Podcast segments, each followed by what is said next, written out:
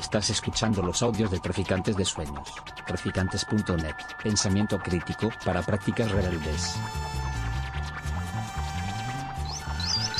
Traficantes de Sueños. Traficantes de sueños.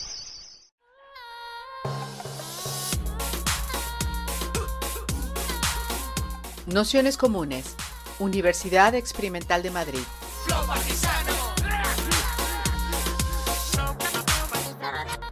Toda la información en nuestro canal de Telegram Nociones Comunes o en nuestra web traficantes.net barra formación.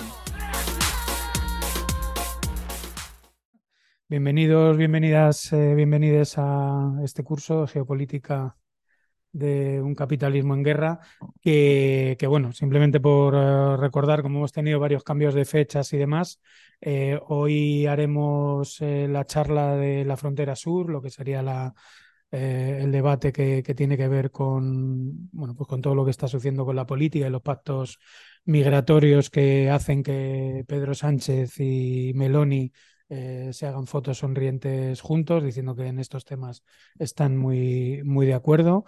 Y, la semana que viene haremos la segunda sesión de, Raúl, que sería un poco de conclusiones de, del curso, que finalmente lo hemos conseguido encajar el día 6, o sea, el, el próximo martes.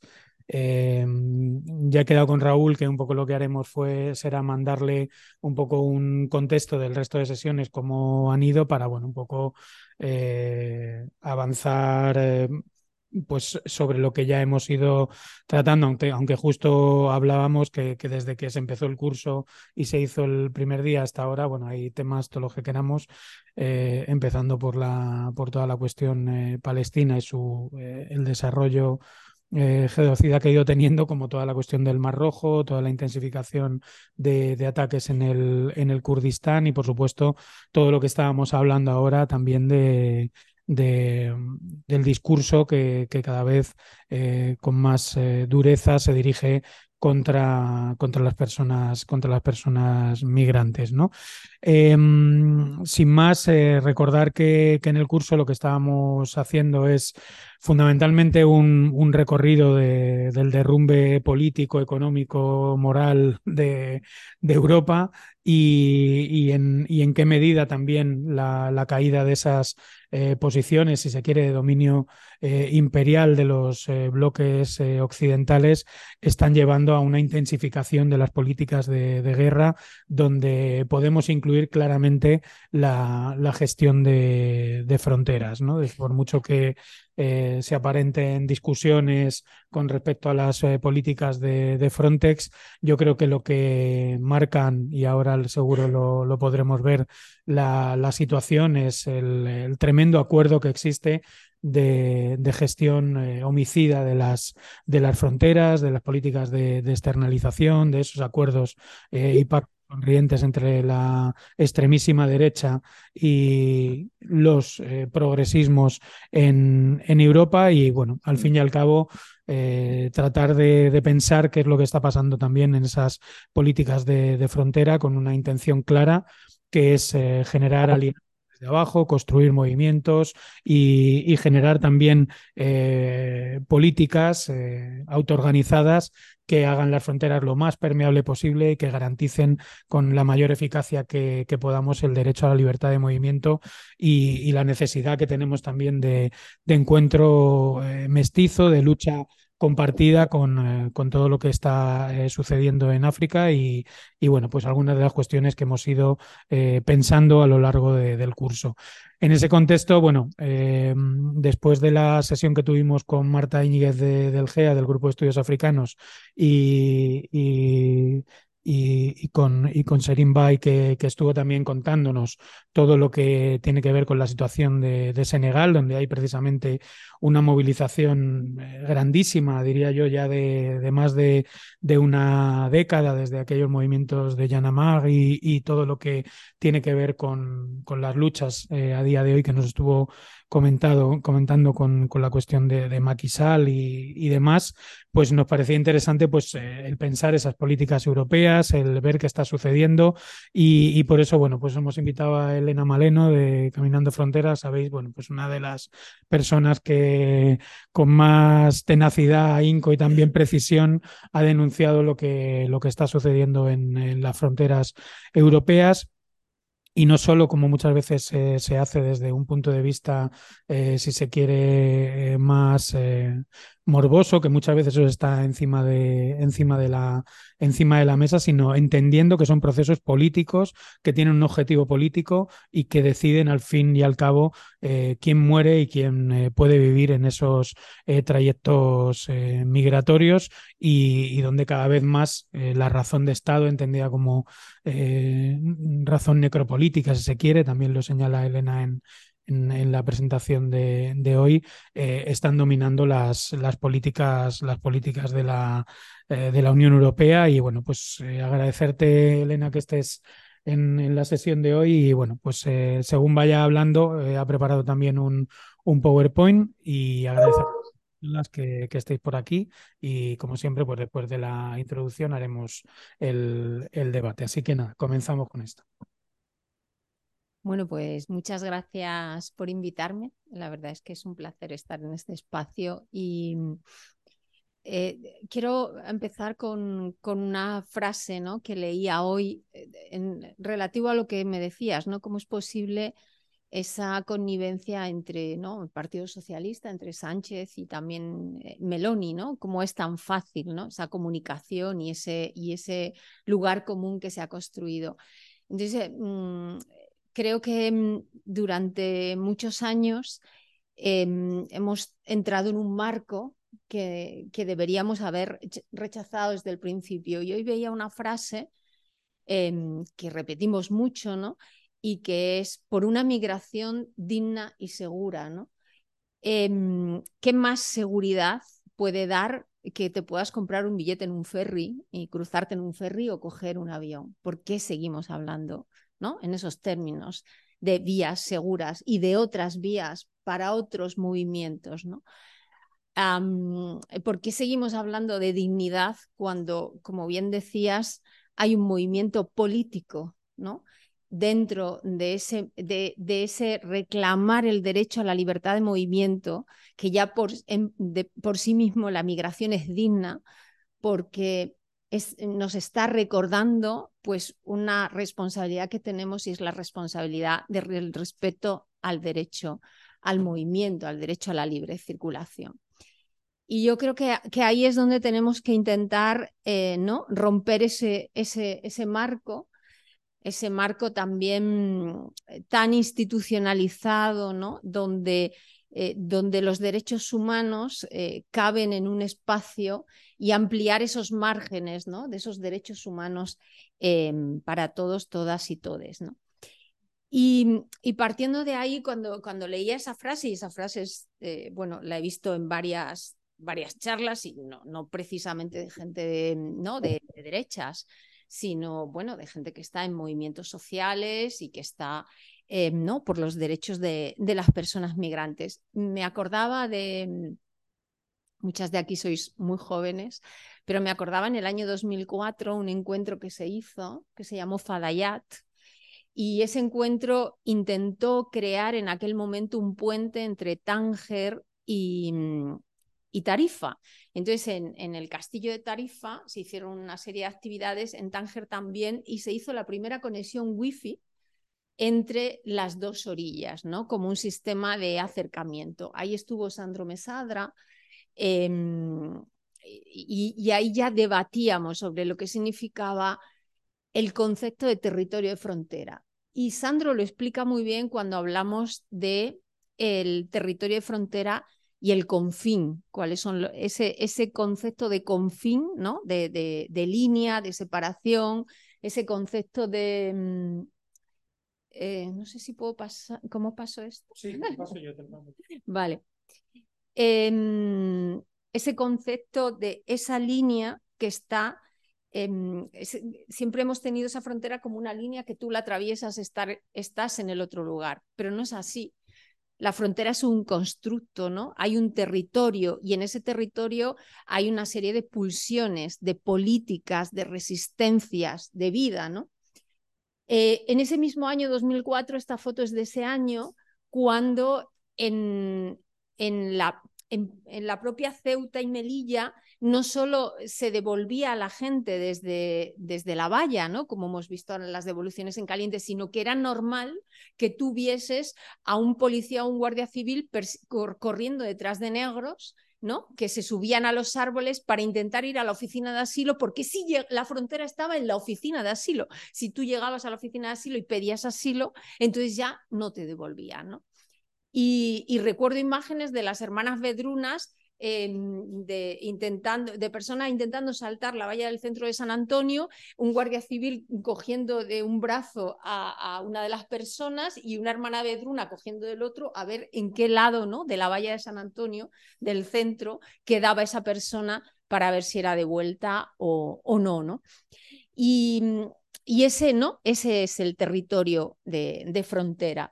Y esto era, mm, bueno, pues una práctica como normalizada por la propia sociedad, también ceutí y melillense.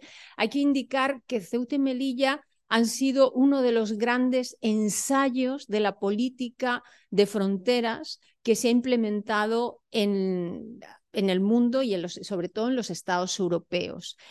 Y no solo ha sido un gran ensayo, sino que ahí, y además esto enlaza mucho cómo, cómo se construye ¿no? el, el, Estado sionista de Israel, ¿no? que es un Estado que se construye a través de toda una tecnología de control del movimiento, y ahí tenemos en las fronteras cómo esa tecnología del control del movimiento, ¿no? de persona, casi persona a persona, se ha, se ha también eh, implementado en las fronteras. Y ahí Indra es una de las empresas que más eh, dinero ¿no? ha ganado en ese constructo de control de fronteras de, Ceuta y, de Melilla. En esta foto veis, pues son personas que son, fueron detenidas en Ceuta, eh, que la Guardia Civil les ponía las bridas y con las bridas las llevaba al bosque que había junto a la valla.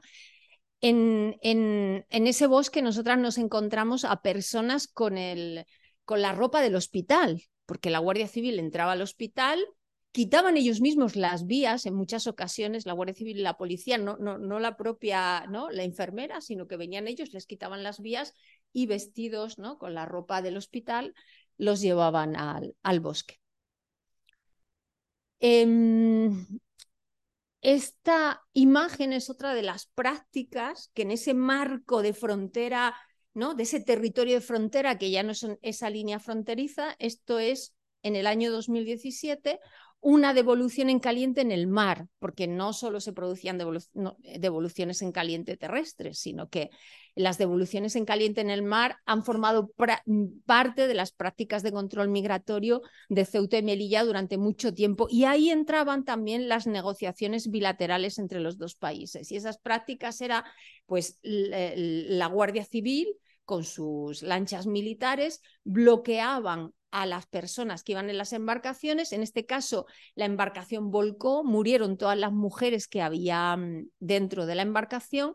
A la espera, o sea, ese bloqueo es a la espera de que venga ¿no? la Marina marroquí y la rescate. Em, eh, al, igual que en el año 2004 en el bosque eh, la gente se organizaba y documentaba todas esas expulsiones que sufrían y documentaban las veces que entraban y las veces que, que salían, en este caso la comunidad congoleña, la mayoría de las mujeres que murieron, que fueron asesinadas ese día, eran congoleñas, se organizó para identificar a los cadáveres y poder llevarlos a, a, a Rabat y, eran todas cristianas y hacer un enterramiento digno en un cementerio eh, cristiano. Em, bueno, todas estas prácticas, yo recuerdo también en el año 2006, eh, cuando, cuando eh, cruzan a nado, otra de las formas en las que se organiza la gente, y de hecho ahora es la que más suelen usar para cruzar a Ceuta y Melilla, es cruzar a nado. Y mm, en aquel momento, eh, Sonko, un chico senegalés, ellos tenían una fórmula de cruzar a nado. Eh, antes estábamos aquí hablando ¿no? sobre todos los bulos, sobre las mafias, las barcas nodriza, pero también hay que hablar que en, esa, en, en todo ese constructo del territorio de frontera nos encontramos mucha autoorganización y también mucha solidaridad. Entonces, estas prácticas de cruzar a nado a dos eran dos personas que se unían, una sabía nadar y tiraba de la otra, y en muchas ocasiones la otra lo que ponía era el dinero del neopreno y el dinero del chaleco para poder cruzar.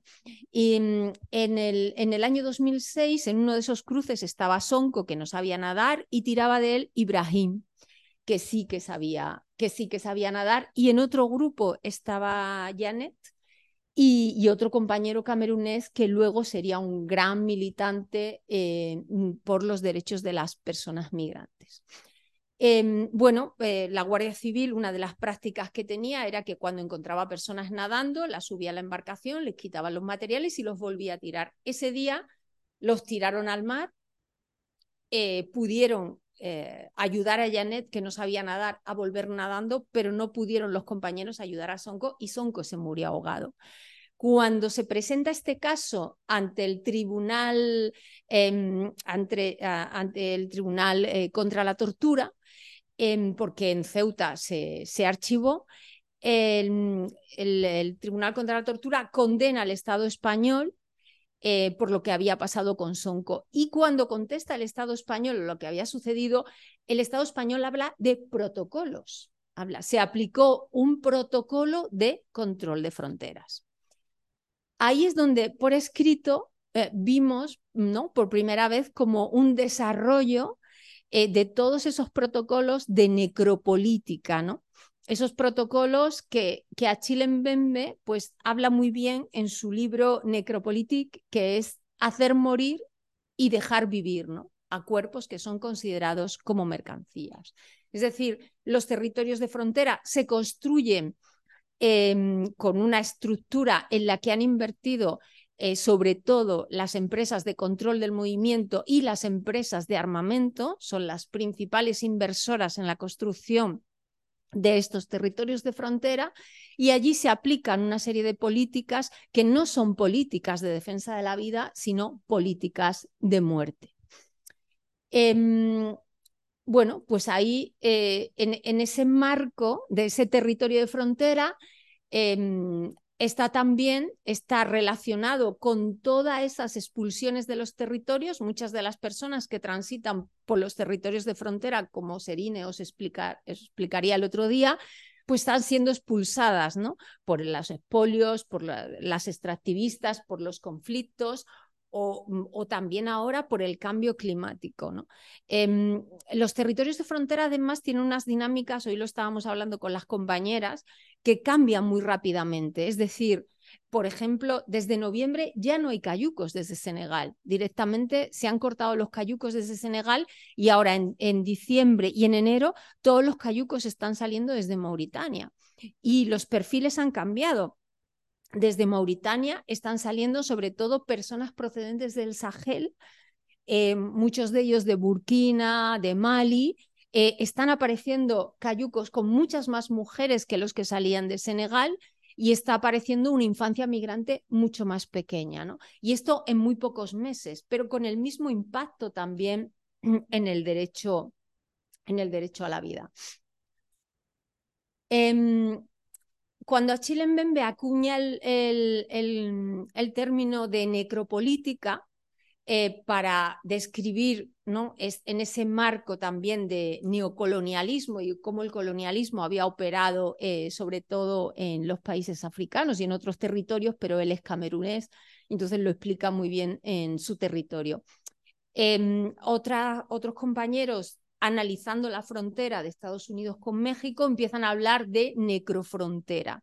Es decir, una frontera sobre todo en México, donde también pues hay una serie de redes criminales mucho más fuertes, organizadas, que están vinculadas con el narcotráfico. Y Valencia habla de, de que no solo la muerte es valiosa en el territorio de frontera, no solo se hace negocio con la muerte, sino que la vida que es amenazada, que es torturada, la violencia sexual contra las mujeres de forma indiscriminada como una forma de control, también es un valor, ¿no? Es un bien valioso en el que em, en ese marco, ¿no? Em, se está, eh, bueno, pues eh, las empresas, ¿no? Y que están muy vinculadas a las industrias criminales. Nosotras, cuando cuando se habla ¿no? de industrias criminales, cuando se habla de, de, todas eh, las mafias, ¿no? ese discurso que tienen los estados respecto a las mafias, nosotras siempre nos preguntamos por qué nos llevamos más de 20 años en frontera y por qué em, las estructuras eh, de pasadores cada vez son más fuertes y más poderosas cuando los estados siempre dicen que están luchando contra las mafias. Por un lado, porque el discurso se cae, porque no todas, no todas las formas de paso son iguales, no todas las formas de afrontar la frontera, ese territorio de frontera y ese tránsito son iguales. Hay muchas estrategias muy diferenciadas, por ejemplo, desde Senegal, prácticamente en la mayoría de las salidas eh, no hay una estructura eh, de, salida detrás, ¿no? sino que es la gente ¿no? con los propios cayucos, autoorganizándose con los cayucos de pesca cuando salen, cuando salen fuera. Entonces, em, nos preguntábamos por qué el Estado eh, había fracasado ¿no? en su lucha, se supone, ¿no? durante tantos años, porque solo el Estado consigue meter en la cárcel a mucha gente que es inocente además, ¿no? otra, otra de las formas de represión en este territorio de frontera es que cuando llegan las embarcaciones eh, siempre señalan al capitán, al que llevaba el GPS y ese es al que le imputan un delito y ese pues rellena todo, ese sistema ¿no? de, de, cuentas que tiene la propia policía para decir que ha cumplido con, con su trabajo. ¿no? Y al final nos encontramos con situaciones terribles en las que muchos chavales están en prisión en el Estado español y son inocentes. Y además esta fórmula también se ha desplazado a terceros países, ya hablaremos de la externalización, pero esta fórmula de represión, por ejemplo, en Marruecos lleva años también implementándose como uno de los acuerdos bilaterales con el Estado español y te puedes encontrar en la cárcel de Nador 20, 30 personas que han sido detenidas de forma arbitraria y a las que se acusa de capitanes de, de embarcaciones.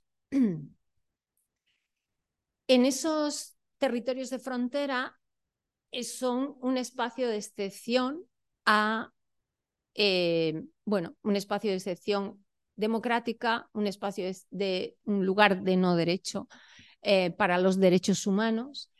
Y ahí es donde se pueden encontrar Sánchez y Meloni, sin ningún tipo de problema. Es donde se puede encontrar, bueno, la extrema derecha em, y donde se puede encontrar el, gobierno más progresista de la historia. Es en ese lugar. Y ese lugar es un espacio de guerra.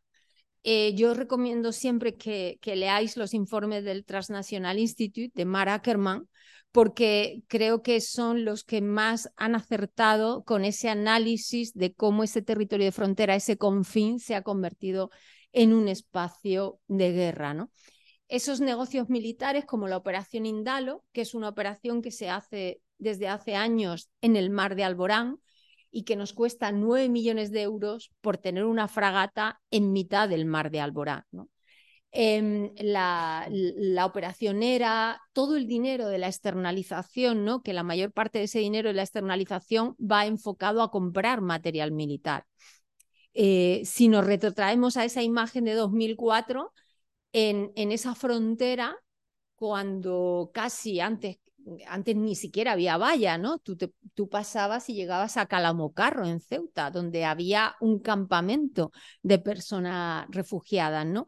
Pues en ese, en ese espacio, em, em, bueno, pues no había, eh, los militares ni siquiera tenían armas, ¿no? Los primeros que dieron armas a esos militares que iban siempre con palos de, madera fue el dinero eh, del Estado español en los convenios bilaterales de externalización. De hecho, el primer convenio es de es el acuerdo de buena vecindad del año 1994 y en ese acuerdo de buena vecindad es donde ya el Estado español tiene esa idea, ¿no? Esa idea maravillosa eh, de poder devolver a, Marruecos a personas que hayan transitado por Marruecos em, y poder tenerlos allí en centros de detención. Marruecos siempre jugó eh, su baza política con España, siempre le prometió esto, pero nunca se lo dio. Siempre solo se lo dio en Ceuta y Melilla. ¿Por qué Marruecos se lo dio en Ceuta y Melilla? Porque Marruecos no considera Ceuta y Melilla territorio del Estado español. Siempre aceptó allí las devoluciones de personas terceras porque con eso se reforzaba la marroquinidad de Ceuta y de Melilla. ¿Por qué Marruecos, por ejemplo, ha aceptado en estos años pasados, no de nacionalidades terceras, pero sí ha aceptado las deportaciones express desde Canarias a la Yun? Porque si tú estás devolviendo a desde el Estado español a la Yun a personas marroquíes, estás también ¿no? reconociendo esa marricon, ahora no me sale, ser marroquí de, de, de la Yun. Eh, entonces, bueno, pues es un poco, ¿no? Ese juego en, las que, en el que han invertido, ¿no? Y toda esa estructura que ha ido convirtiéndose. Si algo tiene el Estado español es que ha sido pionero en, en todas esas estrategias de guerra y esas estrategias de control de frontera. Yo diría aún más, creo que uno de los principales, y lo comparto con otras compañeras, de los principales ideólogos de todo este proceso de externalización que ahora vemos, lo vimos con el acuerdo entre Turquía y la Unión Europea, ¿no? Que era, eh, venía ¿no? de esos acuerdos de buena vecindad entre el Estado español y, Marruecos. Eh, lo, vemos ahora también con las propuestas de Meloni de tener centros en Albania o con las propuestas de, de, Gran Bretaña, de tenerlos en, en Ruanda, sí, en Ruanda. Y, bueno, pues eh, uno de los principales ideólogos de todo este sistema que empezó hace años fue Rubalcaba. ¿no? Si algo tienen los distintos gobiernos socialistas es que ellos han implementado una serie de prácticas que han sido continuadas sin ningún tipo de problema por el Partido Popular cuando ha gobernado, evidentemente. ¿no? Em, bueno, pues tenemos todas esas empresas. Indra es una de las empresas, como os decía, que más ha invertido, pero luego tenemos otras empresas europeas que son los grandes lobbies dentro del Parlamento Europeo. Es el lugar común en el que se vuelven a encontrar todos los gobiernos europeos, es el lugar común del negocio de las fronteras, ¿no?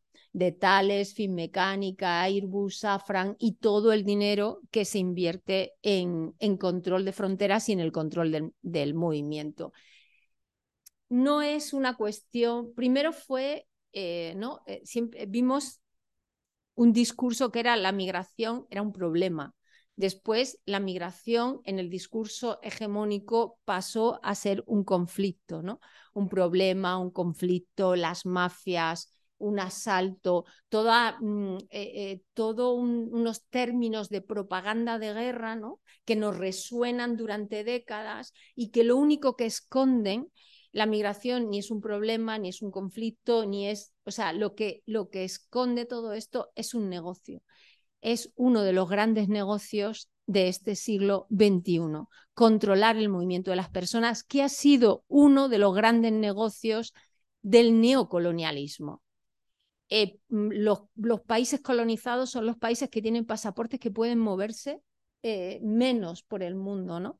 Y el resto de países, ¿no? Eh, los pasaportes, su, libertad de circulación em, ha sido ¿no? definida. Como, una entidad postcolonial que nos lleva a este tipo de situaciones. El control del movimiento nos lo ha enseñado mm, el Estado sionista es básico en la colonización y en la poscolonización ese control del movimiento es algo también muy importante.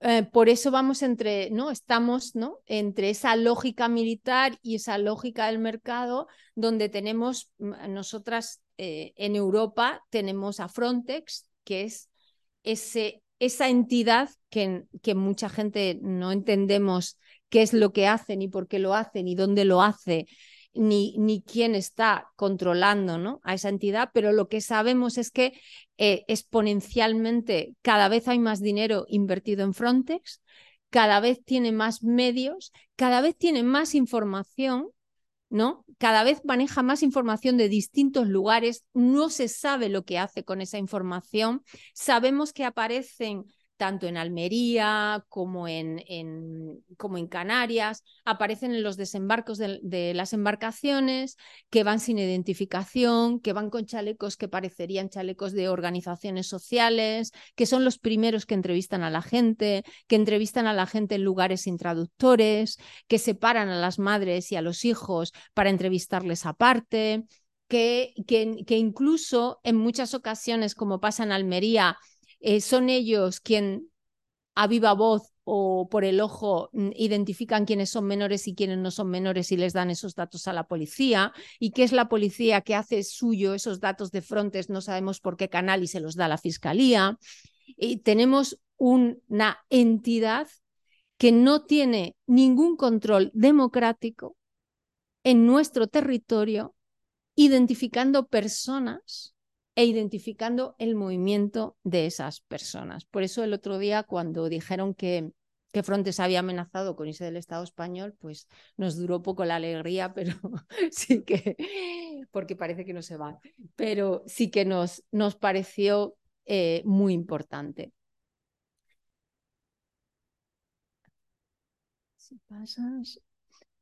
Bueno, antes hemos hablado un poco de estas industrias criminales yo quiero destacar cómo en un marco capitalista y en un marco de guerra capitalista, em, en las industrias de armamento y toda la industria del control del movimiento está muy eh, armado y muy en red con las industrias criminales.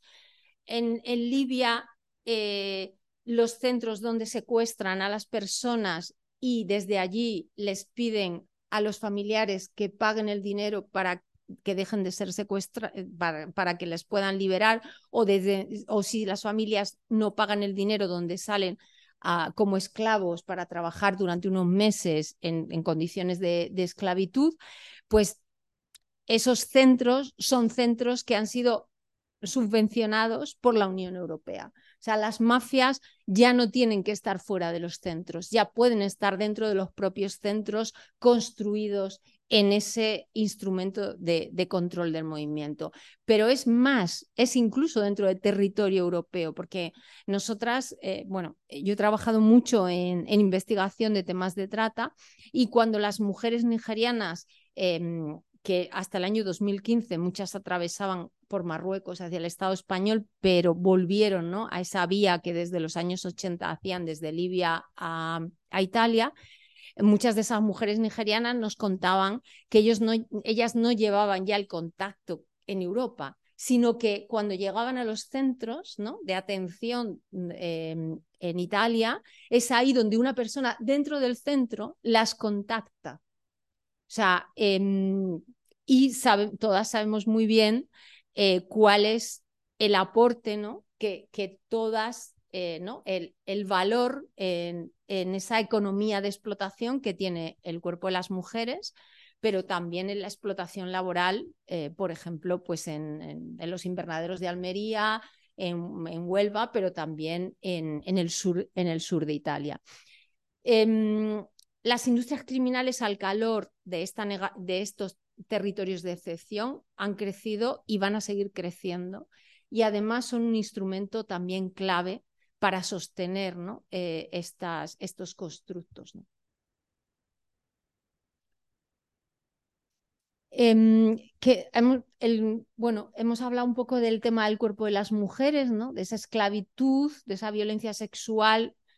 Em, una, una, de las formas eh, duras que, que, hemos encontrado en muchas fronteras cómo se imparte ¿no? ese castigo, esa guerra ¿no? dentro de esos territorios. Una es la violencia sexual sistemática contra las mujeres. Es decir, cuando hay una redada, cuando hay un control, cuando hay detenciones, una de las formas de castigo a la comunidad que se mueve es ejercer violencia sexual contra las mujeres, ya sea por parte de las fuerzas de seguridad que están efectuando las redadas o ya sea por parte de grupos criminales que acompañan a las fuerzas de seguridad en la implementación de esas redadas. Esto es algo muy común en Túnez, en Argelia, en Marruecos, en Libia.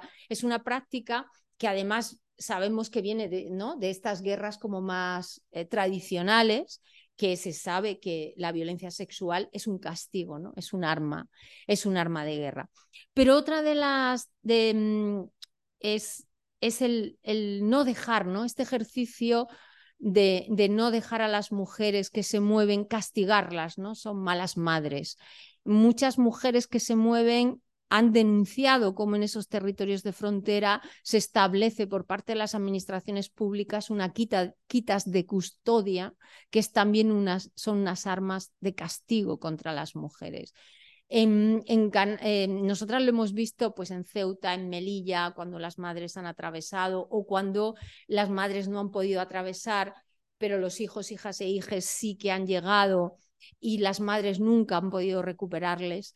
Eh, lo, estamos, lo hemos visto en Andalucía, lo estamos viendo en Canarias y desgraciadamente eh, ahí se establece, ¿no? En ese territorio se establecen dos infancias, ¿no? Eh, dos infancias eh, diferenciadas.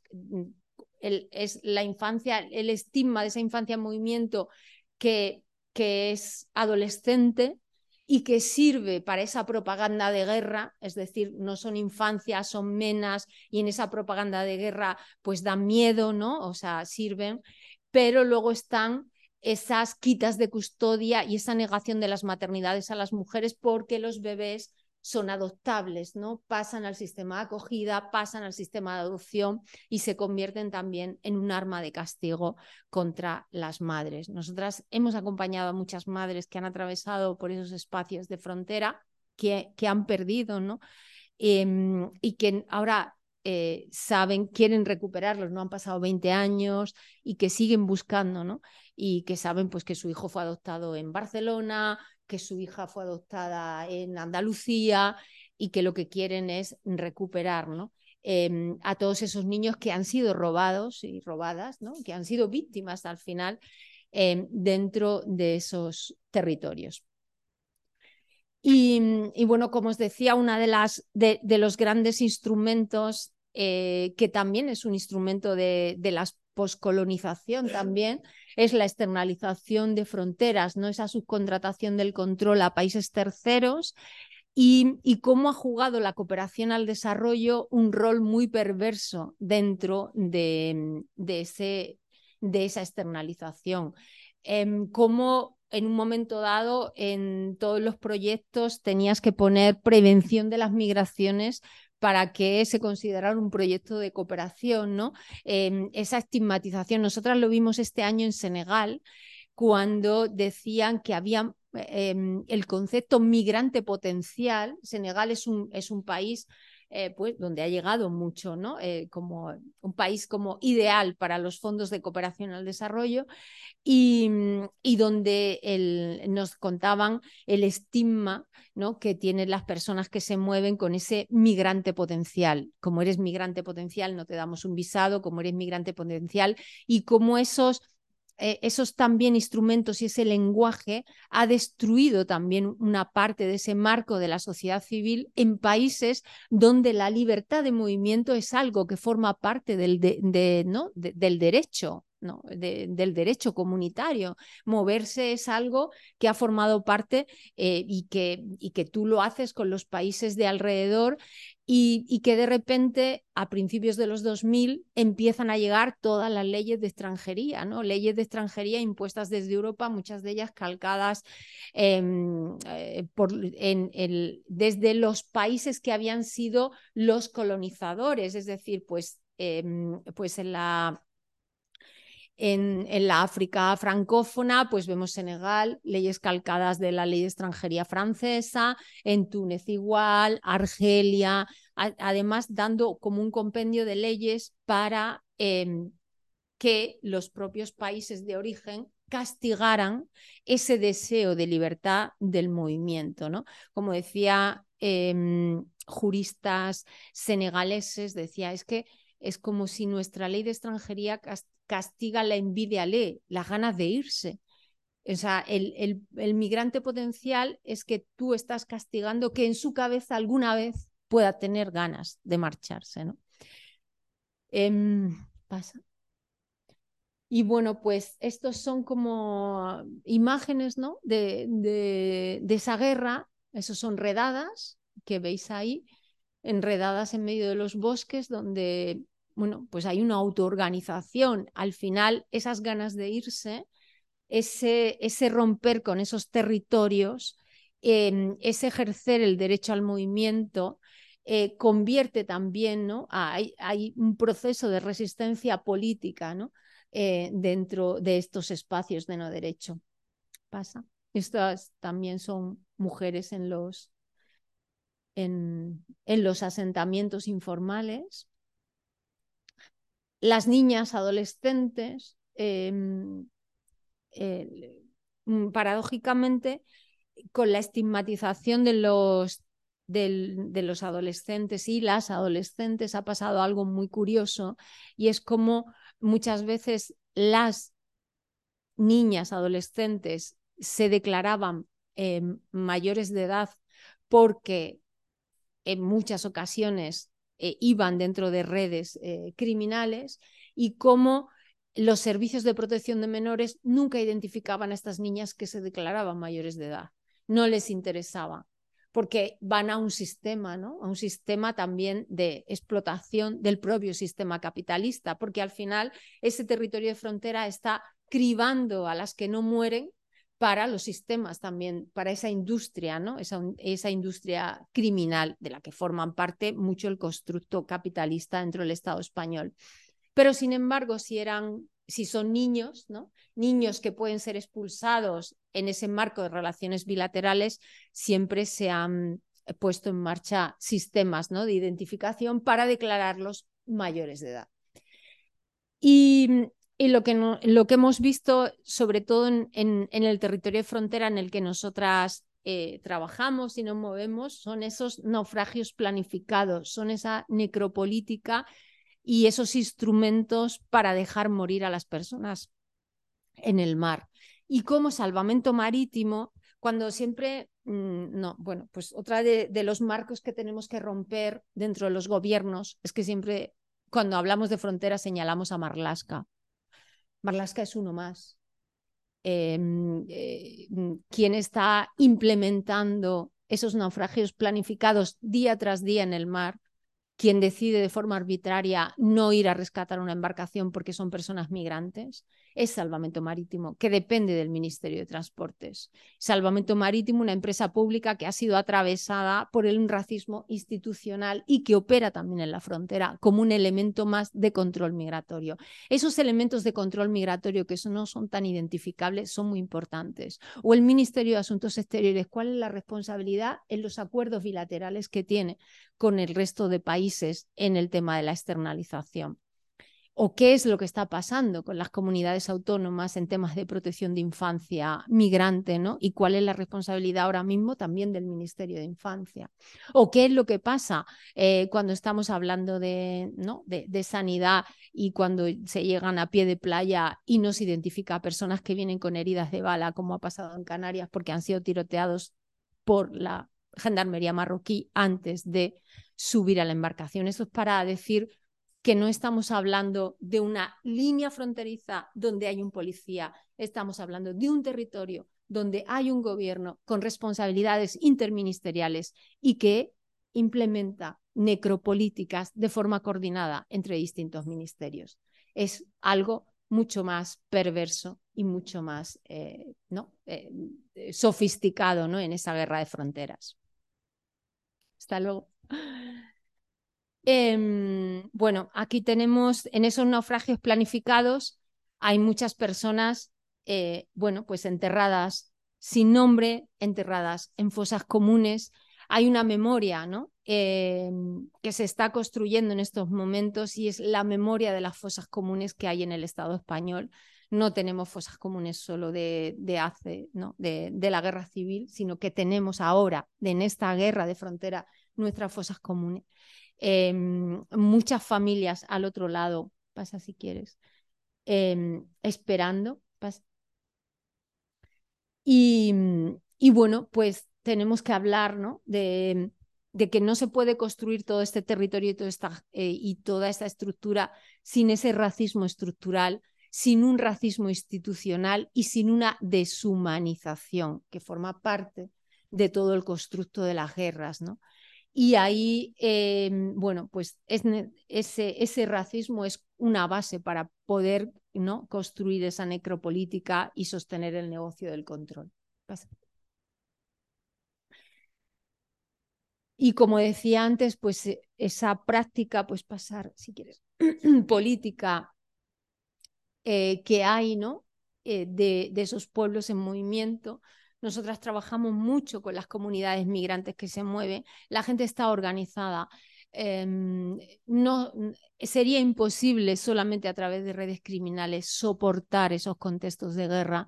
Hay muchísima, eh, y esto es un discurso em, importantísimo escuchar, hay muchísima autoorganización, hay muchísima solidaridad y sobre todo hay muchísima vida que se gestiona dentro de los espacios de frontera. Eh, esto pues es una, es una iglesia, ¿no? Que la gente construye, la gente sigue viviendo, se sigue enamorando, sigue rezando, sigue pensando, sigue eh, usando sistemas para romper, ¿no? Pa para defender el, el, el, movimiento y también para romper esos sistemas de guerra, ¿no?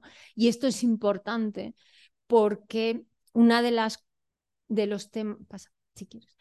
Eh, algo que hace mucho daño no solo es eh, la criminalización a través de esa persecución y de esa guerra, sino también la victimización, ¿no? Sobre todo esos discursos de victimización que sostienen mucho la industria humanitaria, esos canales de industria humanitaria, esos, esas veredas por las que pasan las personas que se mueven mientras los demás y las demás pasamos por los servicios sociales. Y, esa victimización es, mm, es importante saber que también forma parte de la deshumanización. Eh, pero no solo hay resistencia desde las comunidades, nosotras eh, estamos muy seguras de que el futuro les pertenece a las familias que se están organizando. Eh, va a ser Tarajal la semana que viene, el día 6, y mm, somos muy conscientes de que Tarajal fue uno de los ensayos más perversos que se hizo en, Europa, ¿no? Eh, que a partir de Tarajal las cifras de, de personas asesinadas en las fronteras aumentaron de forma exponencial, se abrió el camino ¿no? a, a la impunidad total y absoluta, pero también Tarajal supuso eh, el comienzo de la movilización en nuestra frontera de las familias. ¿no? Las familias eh, de las víctimas de Tarajal han creado una organización, eh, siguen, están hoy hablaba con ellas, están, están organizando, van a hacer una ceremonia el día 4, este domingo. Eh, siguen, siguen ¿no? Se han presentado al tribunal, han pedido amparo al Tribunal Constitucional eh, ellas no se conocían entre sí, se conocieron a partir de, de los asesinatos de sus hijos y siguen eh, buscando esos procesos de verdad, justicia, reparación y no, y no repetición. ¿no? Y ahora mismo hay procesos muy interesantes de autoorganización de familias argelinas. Las familias argelinas han abierto un camino en esta guerra de fronteras y es el camino de la identificación de las víctimas, porque además es una guerra muy cruel porque niega a las víctimas. No hay, nuestra organización cuenta, ¿no? Da las cifras y los datos de víctimas porque no hay cifras oficiales. No se quiere contar a las muertas, no se quiere enterrar de forma digna a las que han sido asesinadas por las políticas de control de fronteras. Entonces, eh, eh, hace unos años ni siquiera em, aparecían a las personas desaparecidas en frontera en el Centro Nacional de Personas Desaparecidas. La lucha por poner denuncias de las familias argelinas que llevan dos años desplazándose, sobre todo usando la diáspora de familias que están en Francia, han conseguido que ya aparezcan las imágenes de desaparecidos en frontera en, en SOS desaparecidos, que, conste, que vaya constando, que vayan visibilizando. Y, y esta lucha, nosotras eh, el año pasado hicimos el primer Congreso Internacional de Familias Víctimas de las Fronteras en Madrid. Vinieron familias de, muchísimos países. Y, y, para nosotras, bueno, pues es, es una de las, de las luchas más dignas y, y, las menos controlables también por el sistema, ¿no? Porque al final nos decía una madre que la paciencia de una madre es infinita, que además la lucha por, por una persona en Tarajal ya han muerto, ¿no? Ha muerto un papá y una mamá, pero la lucha se hereda, ¿no? La lucha no, no se queda, o sea, la, la petición de justicia no muere cuando muere el padre, sino que es, es, heredada ¿no? por los hermanos, como hemos visto ¿no? también en, en, la lucha de la resistencia después de la guerra civil. Pasa si quieres. Pasa, pasa. Sí. Y, bueno, pues eh, también decir que esa lucha también cuesta, ¿no? Les cuesta vidas a, a las personas que, que, defienden derechos. Eh, las primeras defensoras de sus derechos son las que cada día están defendiendo el derecho al movimiento, que están siendo perseguidas, criminalizadas. Em, incluso las familias cuando se acercan a denunciar eh, son señaladas en las comisarías y muchas no se les deja poner denuncia porque además se les dice, ¿y tú cómo sabes eso? Eres, formas parte de la mafia y cómo se ha usado el discurso de la mafia para atacar a todos estos movimientos que se están generando de resistencia eh, contra las fronteras y que estos movimientos son liderados desde Europa y son liderados desde eh, gobiernos ¿no? Eh, europeos. Y creo que esta es la última. Bueno, pues una, uno de los signos ¿no? de esa resistencia es la palabra bosa, eh, que la conocen ¿no? desde lo más amplio del abanico de, de, personas de distintos orígenes, hasta desde personas mayores hasta niños, niñas y niñas, y la palabra bosa pues se ha convertido, ¿no? También hay un lenguaje que se construye de resistencia eh, ¿no? contra, contra ese sistema de propaganda y de guerra de fronteras. Pues, ya está. Muy bien, pues nada, terminamos con esta, con esta imagen también que siempre me gusta recordar de una compañera que, mm, estaba embarazadísima cuando hubo esa redada, tenía una barriga, de hecho cruzó, ya estaba cumplida y llegó a Almería y bueno, fue llegar y parir y iba con este crío que era suyo también.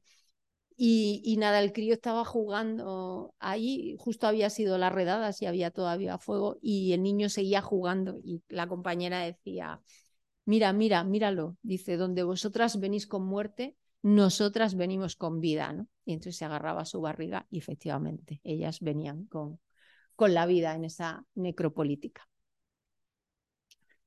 Pues muchas gracias, Elena. Y nada, pues eh, como siempre voy a quitar aquí el...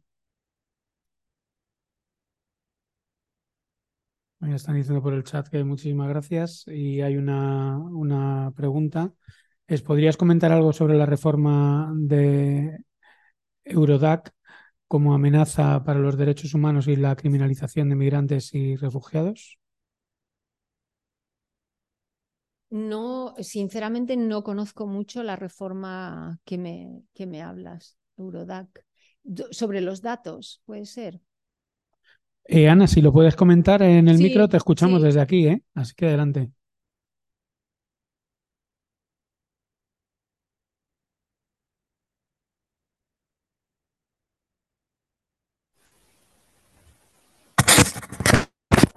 Wow.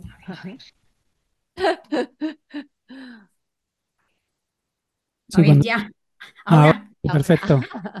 es que quitado, digo, para vernos las caras. Oh, muchísimas gracias, Elena. Como siempre que te escucho, hija mía, da, gusto. Em, mira, es sobre la, reforma esta de datos biométricos que en las fronteras se recogen para utilizar luego a la policía, eh, sabes, eh, en el control de, para aquellas personas que piden asilo o refugio y que puede ser, bueno, las organizaciones eh, de derechos humanos lo que dicen es que puede eh, suponer eh, criminalizar ¿no? a, los, a los solicitantes de asilo, ¿no? que bueno, que hay ahí es bueno, una, forma, digamos, más ¿no? en todo esto que has comentado de, de, la criminalización, ¿no? De, bueno, no sé, tampoco he leído alguna cosa, pero no es, es, el uso, digamos, de la famosa inteligencia artificial también, ¿no? Es decir, el negocio que también hay ahí, porque todo eso también, pues hay empresas ¿no? tecnológicas que siguen encontrando su, ¿eh? su beneficio, desgraciadamente. Sí, sí, efectivamente. Yo no soy muy experta, la verdad, en todos los sistemas de control biométricos que se están estableciendo. Soy, me quedé un poco más en los drones, ¿no? Todo ese sistema de drones que se establecieron también. De hecho, eh, fíjate, los drones, eh, o sea, toda la información que hay sobre la masacre de Melilla, porque había drones, ¿no? Drones sobrevolando, había drones grabando y esa información no es una información que sirve para, para la justicia y la reparación de la masacre de Melilla, sino que es una información que sirve para el control. Todo, todo el tema, el, problema es que eh, la implementación de sistemas securitarios son sistemas securitarios para seguir manteniendo ese negocio del control del movimiento, es decir, pues más sistemas securitarios, más empresas que ganan dinero y claro, mm, poder, em, como te decía, ¿no? Todas muchos de esos ensayos eh, se han producido en, en, territorios como el territorio palestino. Y donde casi se controla aún a las personas de forma individual, o sea, donde se está asesinando en las casas a las familias de los periodistas porque saben dónde están. Entonces, cuando mm, es, esto es el sueño húmedo de Europa, ¿no? Poder eh, controlar persona a persona que se mueva, ¿no? Lo que eso supone, claro, eso es un impacto brutalísimo en los derechos, pero no solo en los a mí hay otra cosa, otro marco que me gustaría romper y es el marco de yo, o sea, con todos mis respetos a la Convención de, eh, Asilo y los Derechos de los Refugiados, que evidentemente eh, creo que, la convención es una convención obsoleta, totalmente obsoleta, totalmente eurocéntrica además, y, y, también que los estados han usado de forma perversa los derechos de las personas eh, refugiadas para poder criminalizar y atacar con su discurso al resto de personas que se mueven. ¿no? Y esto, mm, claro, también es, eh, ¿no? es terrible, ¿no? Como la perversidad, ¿no? Y cuando además los refugiados, aquí hay una compañera que está, ¿no? Que es voluntaria, decía antes de CEAR, mm, lo que estamos viendo en Barajas, lo que estamos viendo con, con mm. las citas, solamente con no poder acceder a tener una cita, que es de una violencia eh, totalmente terrible y bueno, y son, entre comillas, la gente, ¿no? Un poco privilegiada. Claro, no son exactamente. Ah, gracias, muchas gracias. Gracias, Ana. Pues nada, más eh, cuestiones. Tengo aquí el micro por si alguien quiere comentar alguna cosa. Sí. Hola, ¿así lo cojo? Bueno, muchas gracias, lo primero de todo, Elena. Eh, yo te quería preguntar, porque yo precisamente soy abogada de personas solicitantes de asilo aquí, que bueno, que hay, hay muchísimos temas completamente de acuerdo con, o sea, que al final hay migrantes de primera y de segunda, ¿no? Em, yo te quería preguntar, porque claro, cuando yo, cuando ya recibo a las personas, digamos que ya están asentadas ¿no? y, relajadas, pero cada una ha tenido como un periplo completamente diferente. Las que vienen por aeropuerto es el tema de barajas, pero las que han venido por fronteras, por eh, pateras o a través de la valla, cada una tiene una historia diferente, que algunas han pasado por CIE y luego eh, en el CIE han pedido asilo, algunas han pasado por los CETI, otras directamente han ido a centros de humanitaria y de aquí han pasado al programa de asilo, otras directamente. Y entonces, no sé muy bien, no sé si tú me puedes, eh, me puedes explicar ¿Cuál es, eh, si es que hay algún criterio, pero algunas personas son mandadas al CETI y otras no, es completamente al azar, es por mm, cómo las vean, no sé, porque es que cada una es una historia y no hay como unos parámetros para establecer, es como un poco de casualidad y puedes tener la mala suerte de acabar en un CIE y a ver si sales de ahí, otras, buenas, otras personas que han tenido la buena suerte de que han pasado por centro de humanitaria y, de ahí mucho más fácil pedir asilo, ¿no? Pero es como una diferencia absoluta sin ningún tipo de criterio lo que yo observo. Mm. Sí, sí, totalmente. Es la arbitrariedad eh, de que sabes además que estas personas están en una situación de indefensión total porque ni siquiera pueden reclamar la arbitrariedad de la administración pública. Es decir, eh, si no llega mucha gente, se hace de una manera, cuando llega más gente, se hace de otra manera. Mira ahora toda la gente que está siendo enviada desde Canarias en un mes a la calle. ¿Por qué en un mes a la calle? No eran tres meses, ahora has cambiado un mes, ¿no? En cinco días a la calle. El, si el CIE está abierto mm, y hay plaza, pues en el CIE si vemos qué tal, pues lo metemos. Es, es una arbitrariedad eh, tan alucinante. O, o, si llegan varias pateras, pues venga, esta para el CIE y las otras no hay ningún criterio. Esa es, esto es lo brutal, ¿no? Este, este, ese espacio, por eso yo te decía, no solo, no solo es el espacio de cruzo el mar, ¿no?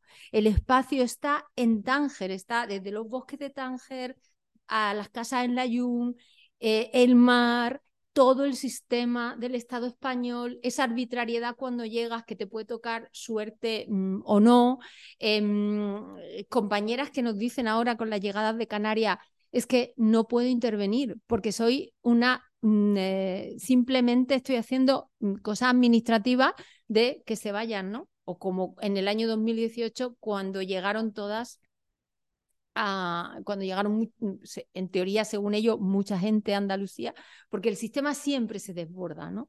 Otra de las cosas también es la sensación de inseguridad que siempre está dando el sistema, que también esa arbitrariedad y esa sensación de inseguridad está hecha también dentro de ese marco, ¿no? de ese marco de la propaganda de guerra. El sistema no se ha desbordado con las ucranianas, como tú decías antes, con muchísima más gente, muchísima más gente. Nada, no sé. Y aquí el sistema se desborda cada dos por tres, porque hay que dar esa sensación de que el sistema se desborda y de que hay una invasión y de que hay un ataque. Hay que darla. El sistema podría totalmente establecer lo mismo que, este, que estableció, que no se notó. ¿En qué se notó? Que había, ¿no? Que estaban entrando las personas desde Ucrania esa arbitrariedad y esa sensación de desborde, esa sensación de azar, de, mm, de la suerte, de te puede tocar vida, te puede tocar muerte, te puede tocar estar detenido o no, es, forma parte ¿no? de esta construcción de, de frontera.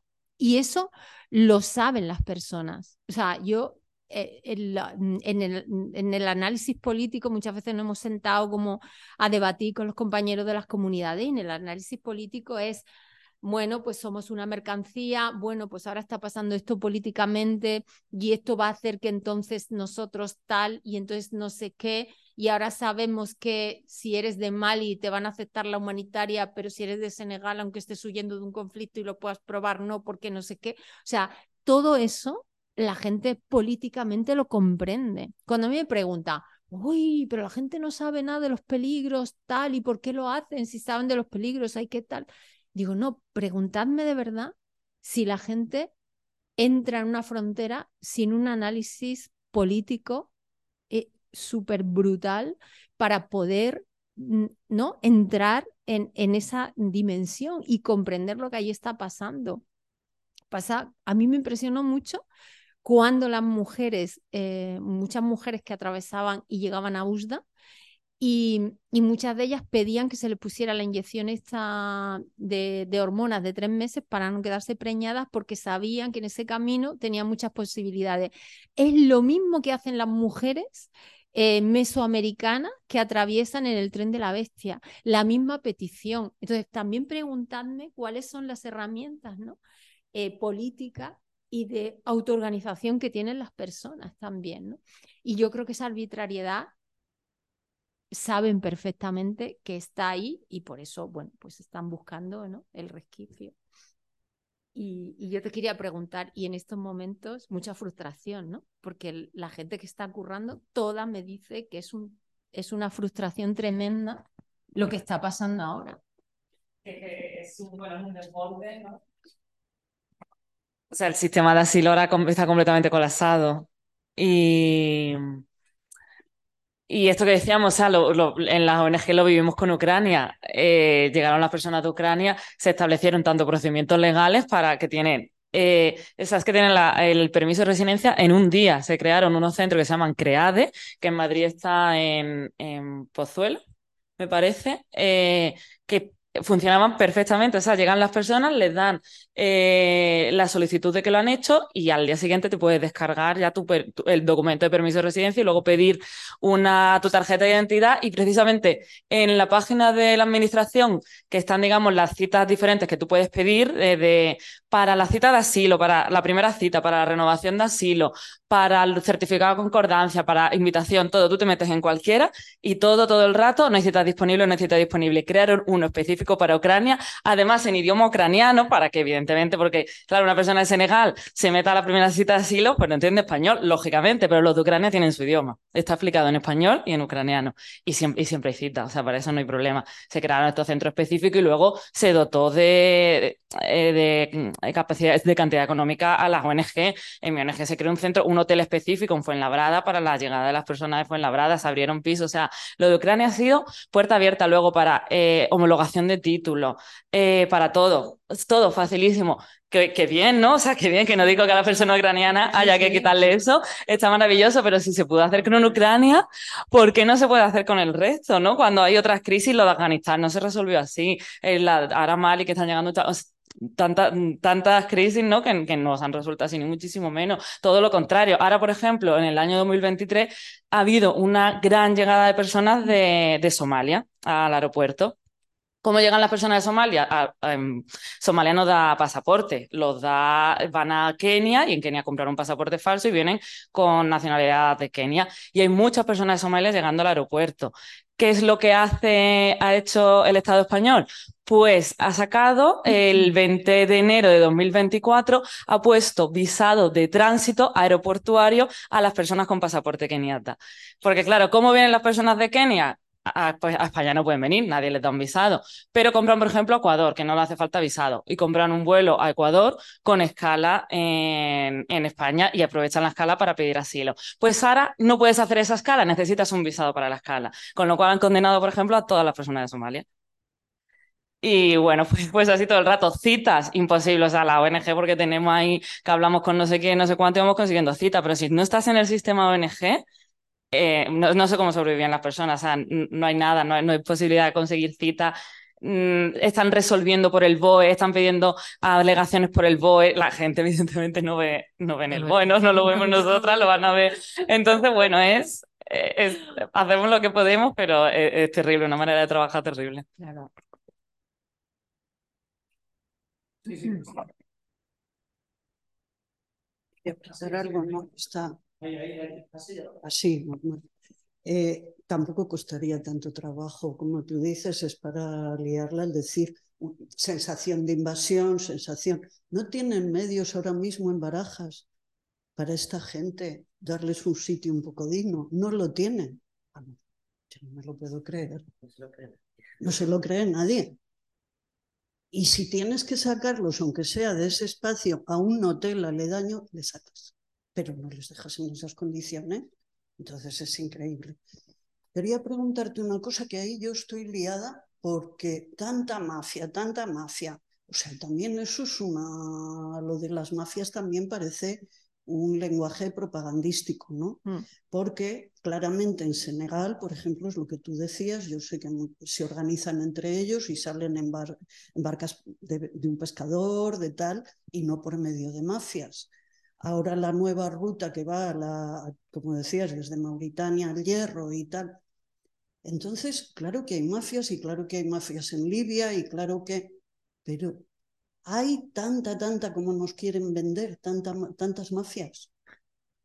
A ver, el discurso de las mafias es que no se puede homologar a todo. O sea, a ver, eh, si tú te metes en, la oficina esta de, de, Naciones Unidas de lucha contra las mafias y la droga y no sé qué, y que te hacen informes país por país, por ejemplo, en Argelia, ellos dicen que no hay mafias, que hay mucha autoorganización, y es verdad.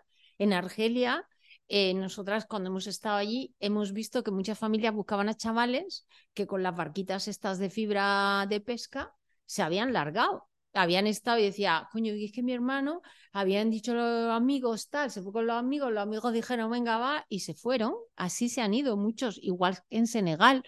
O, o qué mafia hay cuando te vas nadando con un neopreno, por ejemplo, o qué mafia hay cuando saltas la valla, pues ahí también buscan mafias.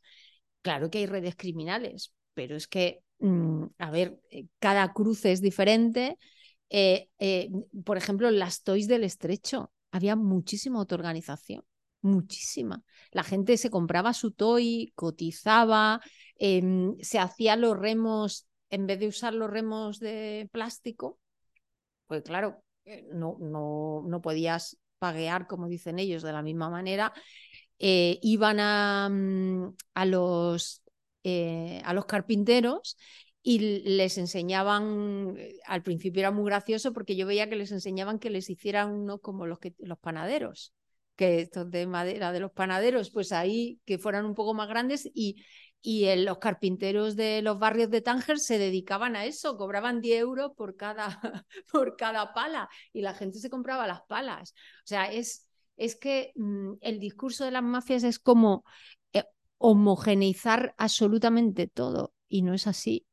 Por eso eso les permite detener a gente cuando llega, a chavales y meter a chavales inocentes en la cárcel y chavales que están luego firmando, porque claro, los abogados no les explican bien, no, no pelean y entonces dicen, no, eh, firma este acuerdo y entonces no te van a caer ocho, te van a caer tres y chavales que están firmando eso sin saber ni lo que están firmando porque están desesperados. O si hay un senegalés, el senegalés es el capitán del barco. O sea, por ejemplo, ¿no? En Marruecos pasa mucho. El imaginario es que los senegaleses son los que navegan. Y entonces, pues, eh, a pie de playa hay una redada, el senegalés se va a comer cárcel, sí o sí, porque el senegalés es que navega. Entonces, o sea, mm, esa arbitrariedad también para detener y para sostener ese discurso. Hay narcolanchas, como dicen ellos, ellos ahora a todas estas lanchas rápidas que están llegando a las costas de Andalucía, que tampoco son muchas. Las imágenes estas que hemos visto que son usadas algunas en el RIF y están llegando como a la zona de Almería, que les llaman narcolanchas también. Mira, si están llevando personas, pues no son narcolanchas, pero bueno, son lanchas con mucha capacidad. Vale, pues sí, eso es una forma de paso, ¿vale? Sí, y hay, eh, hay, muchas más. O sea, y lo que tú decías antes de las barcas nodriza, el bulo de las barcas nodriza es que es una cosa insoportable. Mm, si hubiera más barcas nodriza, a lo mejor la gente no se ahogaba como se está ahogando, ¿no? Tanto. Ella lo estaba diciendo antes, eh, siempre que se abre una ruta migratoria, Em, dicen que la gente no se arriesga y no cruza el mar en esas infraembarcaciones, que la gente, los barcos grandes meten dentro las barcas pequeñas y cuando ya llegan cerca de costa sacan las barcas pequeñas, los montan y así llegan, pero que la gente no se arriesga la vida. Y en ese trozo, o no, como no se ahogan, nunca se ahogan. Es como los capitanes, ¿no? Eh, siempre, cuando llega una embarcación, por ejemplo, ha habido un naufragio, quedan 11 personas vivas, quedan 3 personas vivas, siempre vive el capitán. Siempre hay un capitán para meter en la cárcel, siempre. Y siempre hay un capitán para, ¿no? Para acusarle de las muertes del resto. Nunca se muere, siempre hay un capitán. Entonces, claro, son como y esas barcas nodriza siempre aparecen cuando en se abrió la de Argelina, pues igual, y ahora la de Canarias también. Sí que hay imágenes. Un segundito, que os dejo el micro y os lo pasáis. Eh, posiblemente para salir de Libia, que como allí les maltratan de tal manera, ahí el poder de autoorganización tiene que ser mucho menos que cuando están en su lugar de origen. Quizá ahí. Cuando salen de Libia, a lo mejor sí que hay algún tipo más de redes criminales que sí, sí, claro. ahí sí que podría ser. Sí, en países como más duros como Libia, claro, claro. Pero también en Libia, yo no sé. Mm, no tienen los medios familiares. Si seguís en Twitter una página que se llama Refugees, en Twitter, Refugees for Libia, creo que se llama, en Twitter. Y son los refugiados en Libia que se autoorganizaron para denunciar todo el tema de la esclavitud, denunciar que, bueno, y estaban, o sea, es verdad que a lo mejor en los cruces no se pueden autoorganizar, pero que la peña en Libia o sea, con dos o varios, en un contexto tan duro, se han autoorganizado y, y en Twitter están muy activos, han denunciado mucho lo que estaba pasando con las expulsiones desde Túnez, han creado otro grupo que se llama Refugees in Tunisia también, y, ahí están, ¿eh? en un contexto durísimo, o sea que tal vez en el cruce no tengan medios, eh, pero sí que, mm, o por ejemplo, yo qué sé, aunque tú estés Em, vayas, ¿no? Tengas que pagar al final a un pasador o lo que sea, joder, pues te autoorganizas para que alguien tenga el teléfono y sepa cuándo has salido, que tenga el teléfono de tu madre por si te pasa algo, que tengas algún teléfono en una organización, que, sea, hay ahí como siempre resortes ahí de, de también en un contexto de redes criminales poder ahí aguantar también.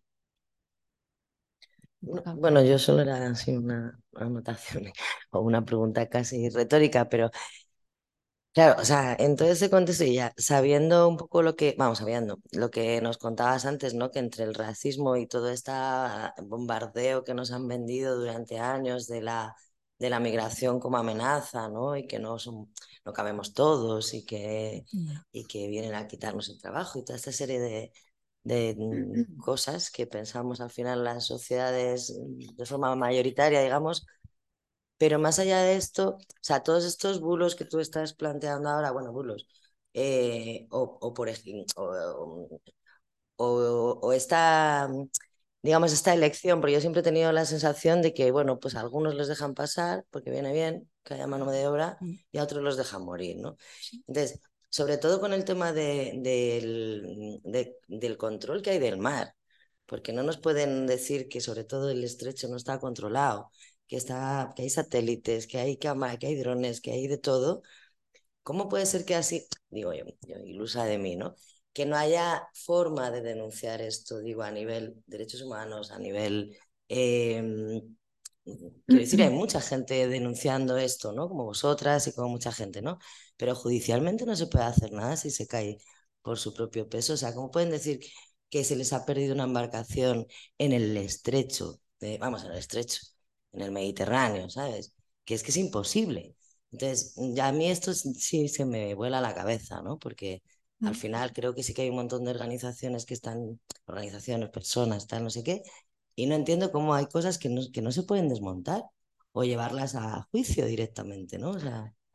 Mm, porque la guerra de frontera, o sea, porque el sistema, yo antes siempre, al principio decía, no nos fijemos solamente en un ministerio, hay muchos ministerios responsables, no nos fijemos solo en el poder legislativo.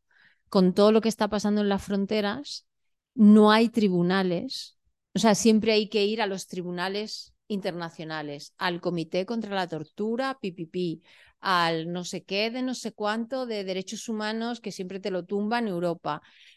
Pero en los tribunales, o sea, en eh, Tarajal, lo que nos pedían las madres de Tarajal es que se sentaran en el banquillo de los acusados y que ellas pudieran estar en ese juicio y, y, ver sentados a las personas que habían disparado ese día. A mí una madre de Tarajal me decía, a mí no me cuentes nada de política. Yo no sé quién gobierna en tu país, estoy viendo esas imágenes, yo quiero que esa persona que está disparando se siente y, diga por qué, por qué, o sea, por qué. Y si el, no órdenes, pues que venga el jefe, yo lo que quiero es eso. Ningún tribunal Hay una impunidad también en ese sentido. Los 600 que dejaron morir ¿no? en el mar Egeo, la Guardia Costera, mm, hay informes ya, hasta Frontes, en informes internos está diciendo que sí, que les dejaron morir, ya lo sabíamos. Ningún tribunal está eh, metiendo mano a, las fronteras. No, no, o sea, ¿qué pasó en Tarajal? Em, eh, una, uno de los cierres que se hizo de, de Tarajal, la jueza dijo que ellos se pusieron ellos en peligro y como ellos se pusieron en peligro, no había que ir a rescatarlos cuando estaban flotando en el mar. Eso está en, en un procedimiento judicial. Nosotras ahora nos hemos personado en, un naufragio que nosotras eh, hicimos un monitoreo, estábamos hablando con ellos mientras se hundía. España estaba a una hora, no fue y decía que iba a Marruecos. Nosotras hablábamos con Marruecos y Marruecos nos decía, sí, vamos a ir, pero no tenemos medios con los que ir, ya llegaremos.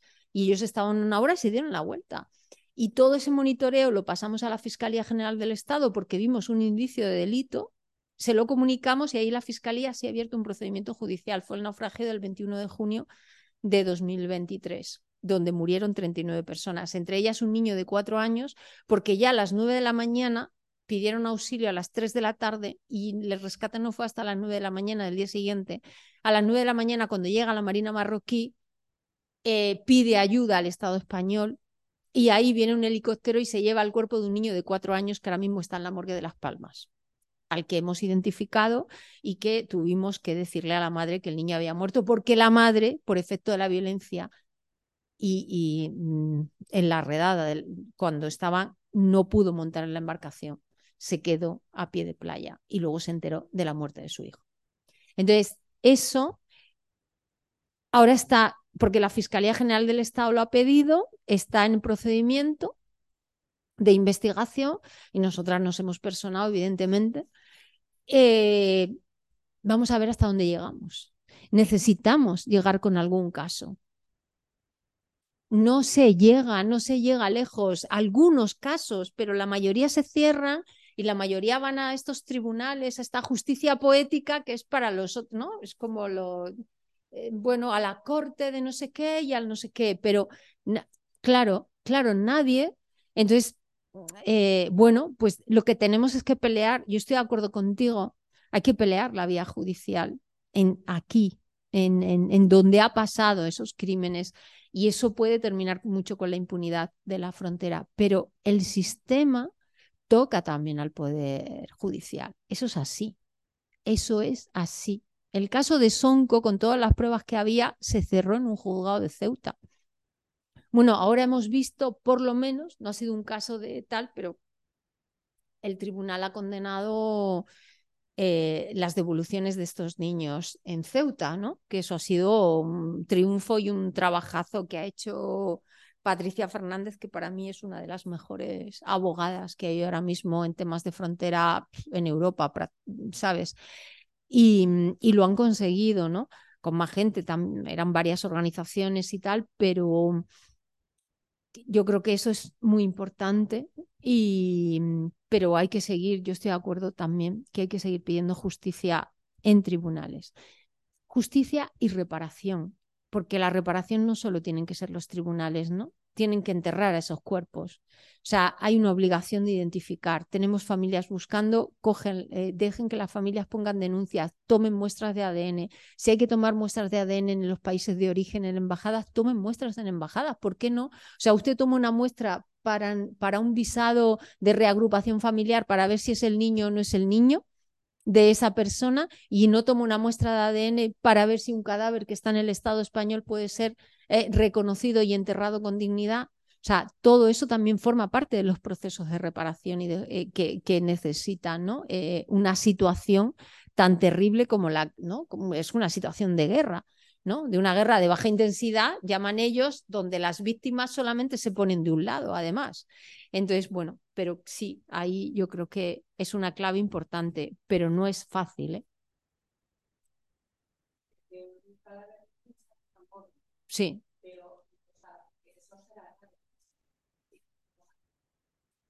No, no, está en la morgue hasta que el juez, claro, está el ju y luego el juez eh, dicta el enterramiento.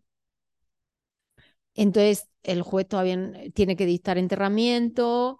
Bueno, depende. Por ejemplo, en Ceuta y Melilla los frigoríficos no, no tienen frigoríficos muy grandes. Entonces, en Ceuta muchas veces se entierra gente sin ni siquiera esperar a que la familia pueda venir, pueda reaccionar, pueda tal, porque según ellos, pues no hay frigorífico o bueno, es que cada, cada lugar, además, la arbitrariedad con los cuerpos también es una cosa mm, increíble, increíble, increíble. Sí, eso sí, hay un protocolo, pero hay una serie de cosas que tú tienes que tener en cuenta en las muertes en frontera. ¿no? Y no todos, bueno, pues se tienen en cuenta, ¿no? Eh, hay gente, por ejemplo, en Granada, había una forense que abrió mucho camino con el tema de muertes en frontera, Elisa Cabrerizo, Em, que ya se ha jubilado y, la Universidad de Granada ha abierto mucho camino porque a veces no tenemos ADN con el que cotejar y a veces y, eh, la Universidad de Granada está trabajando en el cotejo de identificación craneofacial por ejemplo, o a veces no necesitamos ADN. Mucha gente, por ejemplo, la gente que viene de Argelia, tienen documentación con la huella. Si el cuerpo no está deteriorado, tenemos la huella, pero es que ni siquiera se busca a los muertos. O sea, uno de los naufragios del año pasado llegaron, se llevaron a, a las que estaban vivas y en la embarcación se quedó el cuerpo de una niña de 14 años muerta y la dejaron a la deriva, en la deriva en, esa, imagínate, tuvimos que decirle a su hermana que el cuerpo de la hermana se había quedado a la deriva. Bueno, ¿quién certificó esa muerte? A lo mejor no estaba muerta. ¿Sabes lo que te quiero decir? Ahí la dejaron. Y, cuando hay naufragios y llegan y se ven, eh, mm, eh, por ejemplo, me acuerdo del caso de, de una tabla de estas de pádel sur de estas que se encontraron en, flotando en, la, costa de, de Valencia. Bueno, y salió mm, el helicóptero, el avión, no sé cuántas embarcaciones de salvamento, tal, y luego era un pavo que se había empanado, se había ido buceando, tal, no sé qué, para buscar al señor de la tabla de pádel. O sea, una cosa impresionante. Hay un naufragio, vienen, recogen y no hay búsqueda. ¿Y si se ha quedado alguien? No sé, ¿sabes? O ¿y si hay cuerpos? No hay que recoger esos cuerpos, ¿verdad? No le interesan a nadie. ¿Para qué? ¿No? Eso sería imposible. Se hunde un barco de pescadores y hay una semana de búsqueda con, con todo lo que sea para, para conseguir. Hay naufragios y no se sigue buscando. Y la familia te llama y dice, eh, pero se ha buscado el cuerpo y le tienes que decir no. Y la familia te dice, ¿por qué? Y le tienes que decir, porque no son humanos, no sé, pregúntale al de salvamento que ha tomado la decisión o pregúntale, ¿no? O sea, ¿por qué? Mira, el Salvamento Marítimo hizo una purga y eh, Salvamento Marítimo en Almería, em, cuando empezaron a llegar las pateras a Almería, entonces el jefe de Salvamento Marítimo de Almería era Miguel Cea. Miguel Cea dijo, esta es una nueva realidad, y el tío empezó a trabajar en sistemas de cálculo para si salía una embarcación donde podía estar, lo que, lo que tú decías, ¿no? Sistemas de tener controlado, tal, no sé qué. Empezó a trabajar para rescatar a todo el mundo, para sacar el avión, para, en fin, todo lo que tiene que hacer una persona. Miguel Cea es un marino mercante brutalísimo. En el año 2018 apareció la nueva directiva de salvamento marítimo, cuando ya salvamento marítimo empieza a convertirse en un instrumento de control migratorio con un, apareció en la torre de control de Almería con una carta de suceso inmediato por falta de confianza. Hicieron lo mismo con el capitán de la Polimia, con, con Parcha, con el capitán Parcha. Lo echaron de salvamento marítimo, eh, o sea, hicieron una purga a todas las personas que, eh, bueno, que como marinos decían, mira, yo es que tengo que salvar a quien se ahogue, a mí me da igual si está ahí, cuál es su situación administrativa, lo que sea. Entonces han cambiado todos los protocolos y han puesto los jefes que tienen que poner y bueno, pues, pues eso, eso ha construido esos naufragios planificados y esa omisión del deber de socorro, eso, eso es así. Y la gente pues que ha protestado, la gente que ha tomado ciertas decisiones, pues ha sido burgada eh, dentro de la administración pública. Muy, lo tienen muy complicado, claro. Hay una pregunta de, de David. Hola, gracias por la charla. ¿Sería posible hacer una mirada a lo largo del tiempo de cómo ha evolucionado la frontera sur eh, en estos años? ¿Qué tendencias han marcado la evolución de la necropolítica? Si es que ha habido cambios en el tiempo. También sería interesante oírte sobre el papel que juegan la OIM y ACNUR en el territorio de frontera. Admirable tu resistencia y sensatez. Gracias.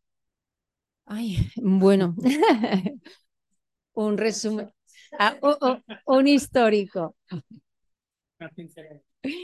Bueno, el histórico es eh, un sistema de propaganda que ha logrado eh, que la sociedad normalice que por cruzar una frontera una persona pueda morir.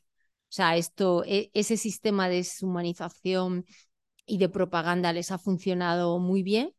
Cada vez hay más muertes, cada vez las tecnologías para dejarles morir y hacerles morir eh, son más eh, perversas, ¿no? Como te decía antes, al, mm, al principio era como como que el tema de la seguridad en frontera y de la guerra de fronteras dependía solamente de, los funcionarios de, control securitario, ya no, ya permea mucho más eh, nuestro sistema. La externalización se ha asentado mm, de forma clarísima, ¿no? Y, mm, y con estos proyectos cada vez más reales, ¿no? Que, que pueden realizarse de tener centros de detención en países terceros, y vamos, hemos ido, o sea, el sistema se ha sofisticado, ¿no? Dentro de esos territorios de frontera. Y luego además hay una cosa muy, muy perversa y es cómo se desplaza, ¿no? El, hacia eh, Cómo, cómo, desplazamos con las políticas de la disuasión, que eso se ve muy claro en la frontera.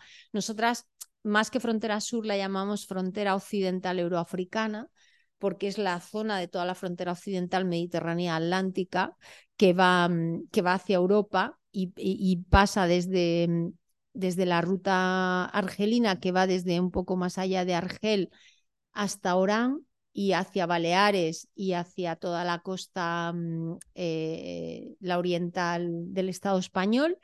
Luego la ruta de Alborán, que es toda la ruta desde, mm, desde Argelia a Lucemas, que va hacia la costa hacia la costa andaluza, la ruta del estrecho, que es la primera que se activa, ¿no? Esa ruta es la de las primeras, por esa ruta transitaban eh, sobre todo personas eh, marroquíes, hasta que en un momento dado empiezan a aparecer las personas subsaharianas.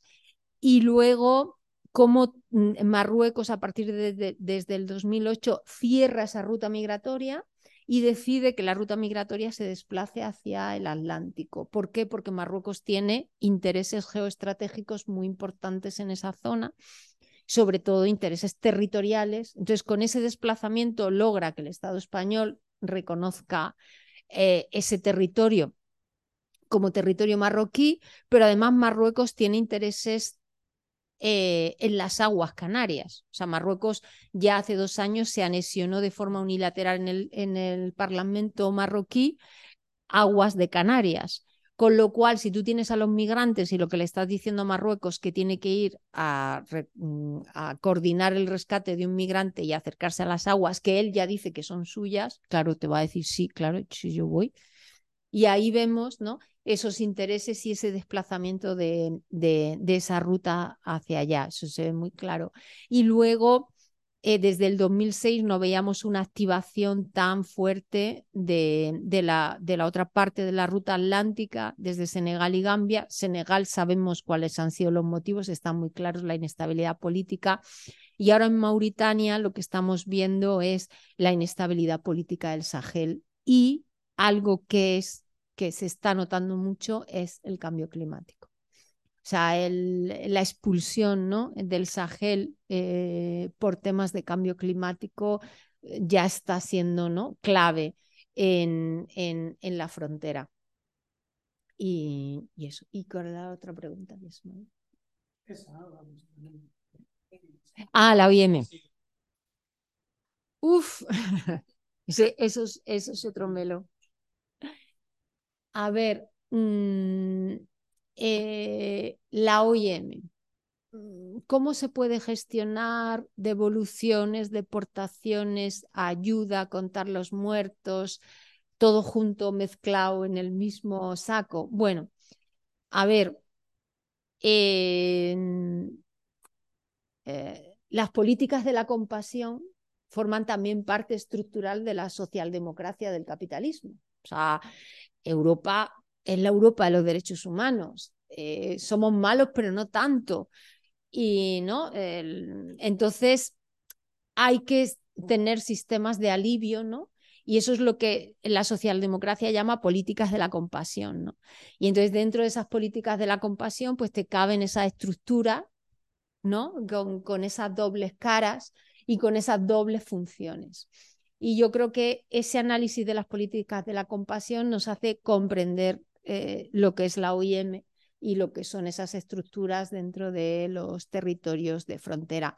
También porque esas estructuras te caben en ese marco estrechito de los derechos humanos em, que, hay, que hay que ensanchar. Ah, y, qué es la OIM en verdad también, ¿no? Dices, bueno, ¿cuál es el, el papel que juega?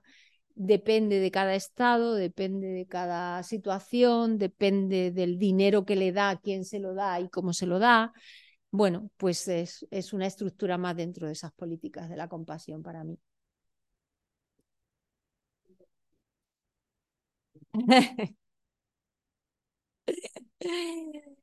Pues, pues ya depende, ¿no? Eh, de las organizaciones más grandes también. suelen ser organizaciones más grandes y organizaciones que el Estado subcontrata mm, para aliviar ¿no? ese, impacto que tiene sobre las vidas ¿no? de, de, las personas. Entonces, normalmente, bueno, pues son estructuras grandes donde mm, el Estado está subcontratando determinados servicios. Y eso es lo que la socialdemocracia... Exactamente, eso es. Claro, claro. Em, diría que también podría ser la democracia cristiana, pero eso ya no existe. bueno, puede ser un PNV. Un PNV sí es más parecido a una democracia cristiana, pero pero ya en el Estado español no hay una derecha que pueda ser de ese tipo, ni muchísimo menos. Entonces, pero sí, sí, sí. Y hace también, también como una política de contención. Claro. Porque mm. están en un sistema, o sea, no tienen ninguna intención, ¿no? Todas estas entidades de, de cambiar absolutamente nada pero realmente el alivio que da hace que, bueno, si esta persona no, o que mucha gente no ponga a quemar cosas y a, y a dar vuelta, ¿no? Es algo suficiente para que le da un mínimo para que eso pueda contenerla, ¿no? Pero sin cambiar absolutamente nada, no entidades nada primitivas. Sí, a nosotras, mira, algo que nos... Imagínate, en esa contención es, por ejemplo, pues cuando empezamos a dar cifras, todas, este año ya menos, porque ya, digo, por favor, siempre es todos los periodistas. Ya, pero es que la OIM dice que son no sé cuántos. Entonces, ¿y por qué vuestras cifras son diferentes a las de la OIM? Y claro, nosotras siempre contestamos, mira, es que nosotras no sabemos de dónde saca la cifra la OIM. Te puedo decir de dónde la sacamos nosotras. Si eso te interesa, te interesa. Pero además, le decíamos a los periodistas y les decimos, pero es que estas cifras no están hechas para ustedes. Si ustedes las quieren publicar, publíquenlas. Estas cifras se hacen para las familias que están buscando. Estas cifras se hacen para la memoria de las víctimas. Y estas cifras se hacen para esos procesos de reparación y justicia. Que tú lo quieres publicar, públicalo. Que no lo quieres publicar, no lo publiques. Pero la, las cifras estas de la OIM que ni idea, bueno, un medio el otro día decía que eran cifras de cosas publicadas en medios de comunicación o, bueno, no lo sé. Han servido durante mucho tiempo para, para contener las cifras que están dando las familias y las organizaciones que estamos contando a las muertas. Claro, hay que te vas a pelear con el periodista. No, mira, ya está, pues que usted haga lo que usted quiera. O sea, yo le puedo explicar de dónde nosotras contamos cómo lo hacemos y que esas cifras, pero yo no me voy a poner a, evaluar a ninguna organización ahora aquí, o sea, usted no entre, pero es, es un sistema de contención, claro que sí. O, por ejemplo, ahora, ¿qué dice el Estado? No, es que las familias pueden ir a la Cruz Roja y la Cruz Roja ya busca. No, mire usted, las familias van a la Cruz Roja, sí, está bien, ustedes han de, descentralizado de otro servicio, que es que la Cruz Roja le hace usted esto, estupendo, pero es que la familia que está buscando un desaparecido no va a la Cruz Roja solamente. Cuando a ti te desaparece tu padre, tú vas a la Cruz Roja, a este, al otro, y sobre todo vas a la policía y pones una denuncia. Porque la garantía de los derechos de esos familiares, porque cuando pasen cinco años y esa persona no haya aparecido, a lo mejor en tu país de origen, un niño puede ser declarado huérfano, ¿no? Porque necesitamos algo legal. Entonces, claro, esa es otra contención el Estado dice, no, no, pero es que esta gente ya puede ir a la Cruz Roja. No, señor, no. Esta gente tiene que ir, cuando hay un desaparecido, cuando a ti tu padre con Alzheimer se te va por la calle y te desaparece, tú no vas a la Cruz Roja a decirle a la Cruz Roja que te busca tu padre. Tú vas a la policía y pones una denuncia, porque es la policía la que tiene que hacer la búsqueda y es la policía la que garantiza, ¿no? Los derechos de una persona desaparecida. Entonces ahí hay otro sistema de contención que nosotras siempre nos estamos no peleando, pero ¿qué le decimos a las familias? Claro que sí, tú ve a la Cruz Roja, nosotros te estamos dando información, estos también te van a dar información, pero cuando pase un mes o antes, tú te vas a la policía y pones una denuncia porque es tu derecho y una denuncia y pides que te tomen muestras de ADN. Nosotros tenemos unos familiares eh, bueno, tenemos no, son, eh, bueno, unos familiares que estuvieron en el Congreso de Familias de una embarcación desaparecida en el año 2021 que todavía tenían esperanza de que estuvieran vivos. Entonces, cuando les dijimos, mira, si queréis organizamos, desde el año 2021, que si Cruz Roja, que si el ANUR, que si no sé qué, que bueno, habían contactado a todo el mundo y le dijimos, pero ¿por qué no habéis puesto una denuncia? Le dijimos que le acompañábamos a poner una denuncia porque habían estado en comisaría, pero no les habían dejado poner denuncia. Les acompañamos. Pusieron la denuncia y les tomaron... Em, nosotras trabajamos con organizaciones muy pequeñitas que están en sitios de frontera y que, pero que son pilas, ¿sabes? O sea, que se lo están currando ahí, tal, no sé qué, y esta organización es coordinadora de barrios de Murcia, eh, les acompañó y lograron que les tomaran las muestras de ADN. Un mes después, tía, un mes después, esto, esto ha sido este año pasado, un mes después, la Interpol fue a la casa de una de las chicas que había dejado la muestra. El, el cuerpo del hermano llevaba desde 2021 en una morgue de Málaga. ¿Sabes? Bajó, enterró a su hermano con dignidad y pudo decirle al resto de los familiares que habían muerto y estaban en paz. Y eso fue porque esa es la garantía. Y habían estado en todos lados desde el año 2021. No, señor, no, señor, no, por favor. Ya está bien de, de coger otras líneas y otras vías para la gente. Y, eso es lo que tú dices, sistemas de contención que al final lo que están haciendo es que la gente no acceda al disfrute de los derechos humanos que, que le conciernen, vamos. Las organizaciones tienen que acompañar para que se amplíe ese marco de los derechos humanos, pero nunca pueden ser un, una barrera para que ese marco no se amplíe. Bueno, yo estoy dando, estoy dando aquí el meeting de, no sé si hay algo más, si no lo vamos dejando claro. Estamos aquí. lo primero me ha encantado el adjetivo de poético a la, a la justicia digamos, internacional. me ha encantado, me lo, me lo apunto, lo de ir a la justicia poética, como ahora con la Corte Internacional de Justicia y demás, me ha gustado. Eso lo decían los palestinos también, los compañeros. Sí, sí, sí, justicia poética, no lo había oído.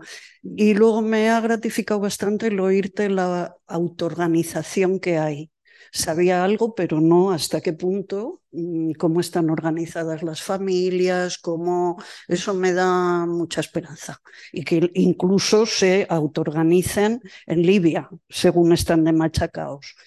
O sea que eso me da esperanza. Y luego no sé si es salirme del tema, pero es un poco eh, Ah, qué susto, pensé que era lluvia. Eh, comentarte pues el nuevo pacto europeo sobre migraciones que se gestó en Granada y que en pocos meses, ¿no? si no hay nada en contra, empezará a funcionar. Y bueno, era saber tu opinión. Está claro que la situación empeora muchísimo y que va justo con lo que tú dices, que cada vez mmm, pues institucionaliza más el que esto lo veamos normal. Entonces el refugio se va a hacer más difícil.